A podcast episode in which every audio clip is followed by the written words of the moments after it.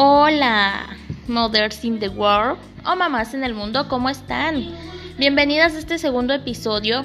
Realmente mis episodios no van a ser como tan largos, ya que vamos a esperar también a que nos den este, historias, eh, que nos manden hasta sus audios para que se escuchen a ustedes mismas contando sus experiencias.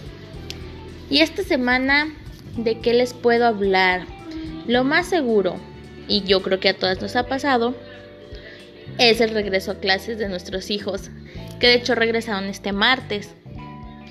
Eh, conmigo, en lo personal, sí tiende a ser un poquito más complicado porque yo también trabajo. Entonces tengo un horario que realmente es muy pesado. Es de 10 de la mañana a 8 de la noche. Y es llegar a casa, ponerme a hacer tarea con mi niña, y aún así pues hacer la comida para mí, para mi esposo, para el día siguiente. Y ya cuando mi marido llega a casa, que eso sí lo adoro y lo amo con el alma porque es un gran apoyo, la verdad. Este, él llega y me ayuda con el aseo o con lo que falte de la cena o lo que falte de la comida para yo poder seguir pues también con la niña y no descuidarla en sus actividades. ¿Por qué digo que me cuesta un poquito más? Fuera de las demás actividades que realizo, es que mi niña es muy, muy inquieta, muy. Entonces al momento que uno la pone a hacer tareas, a veces es complicado porque pues ella quiere jugar. O sea, entonces las tareas se las acomodo de manera a que ella lo vea como un juego, que a ella le den ganas. Y de hecho me encanta porque yo llego por ella del trabajo y lo primero que hace es, mamá, hoy cuántas tareas tengo. Y ya le digo, usualmente son dos o tres tareas. Y ya le hace, ay, muy bien, entonces ahorita las hacemos súper rápido. Entonces realmente es difícil por el lado que es muy juguetona y es difícil por el hecho de hacerle ver las tareas como un juego, no tanto como la obligación que es. ¿Para qué? Para que no la sienta como que las tiene que hacer a huevo aunque así sea.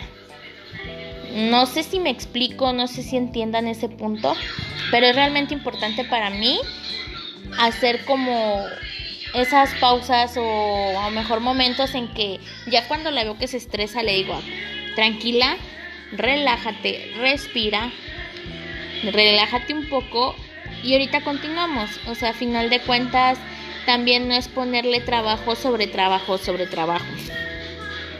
Muchos juzgan y ponen en contra el hecho de que una madre que trabaje y que aún así se ama de casa y que aún así cuida al esposo, porque eso hacemos mamás, cuidamos del esposo.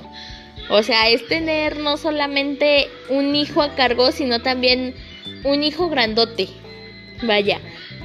Porque sabemos que los esposos son completamente a veces, no siempre, como niños. Y sin embargo, pues siempre damos lo mejor de nosotras. ¿Por qué? Porque a lo mejor a veces son pequeñas acciones de nuestros hijos a nosotras, pero son sus maneras de agradecerlo. Desde un beso, desde que cuando uno llega de trabajar, lo primero que hagan es correr a darte un abrazo, correr a decirte mamá te extrañé. Yo creo que son como los mejores momentos del día para una mamá y también otra cosa buena que pasa como esposa es el hecho de que tu marido diga, la verdad no seríamos nada sin ti o no podríamos estar sin ti porque realmente haces más por nosotros que lo que nosotros hacemos por ti.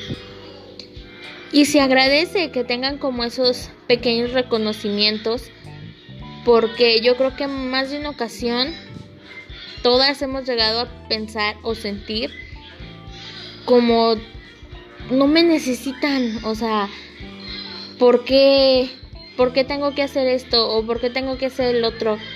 No le hayas a veces mucho sentido hasta que te pones a ver como los pequeños detalles, las pequeñas cosas que obviamente los demás no notan, porque la gente solo sabe lo que tú quieres que sepan. No es como que les cuentas todas las partes o lo que realmente pasa desde cómo educas a tus hijos, desde cómo les hablas, las cosas que les permites, las cosas que no les permites. Entonces, yo creo que todo eso son cosas importantes.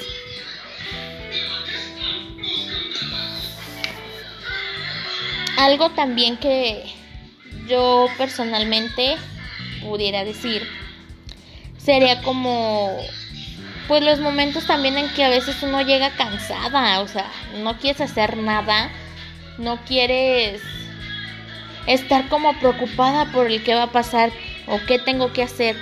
Simplemente es como prestarle atención a esas cosas y decir, ¿sabes qué? Hoy estoy cansada, hoy no me siento de ánimo porque tenemos derecho a estar sin ánimo. Tenemos derecho a estar sin querer hacer nada. Entonces, solo es cuestión de hablar.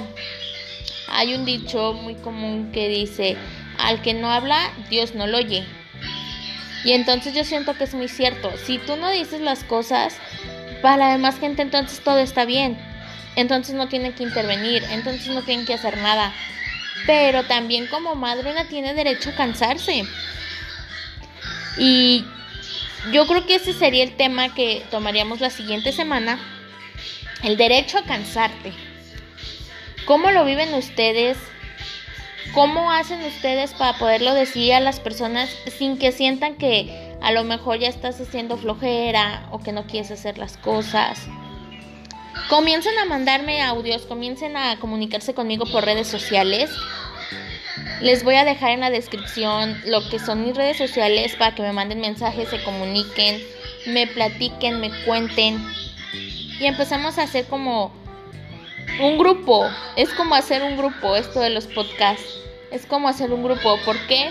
Porque das información valiosa o a lo mejor vivencias personales le pueden servir a otra persona para saber qué está haciendo, para saber qué necesita hacer. Entonces ahora sí que yo cuento con ustedes, mamás. Nos vemos aquí la siguiente semana. Y me puedes buscar en Instagram. Estoy como arroba chiqui con K. Punto Lili. Así encuéntrame, mándame mensajes, platícame. Y en Facebook me vas a encontrar como Elizabeth González. Entonces, anímate, búscame, contáctame y empecemos a formar ese vínculo para poder desahogarnos. Tenemos derecho a hacerlo. Muy bien, mothers in the world, mamás en el mundo, mamacitas que me escuchan, anímense, únanse y platiquemos, conozcámonos. Que yo creo que para platicar todas tenemos mucho de qué hablar. Excelente noche y nos vemos el siguiente jueves. Nos escuchamos, mejor dicho. Que tengan una excelente noche, mamás, y descansen. Recuerden que a final de cuentas, lo último que tenemos es nuestra voz.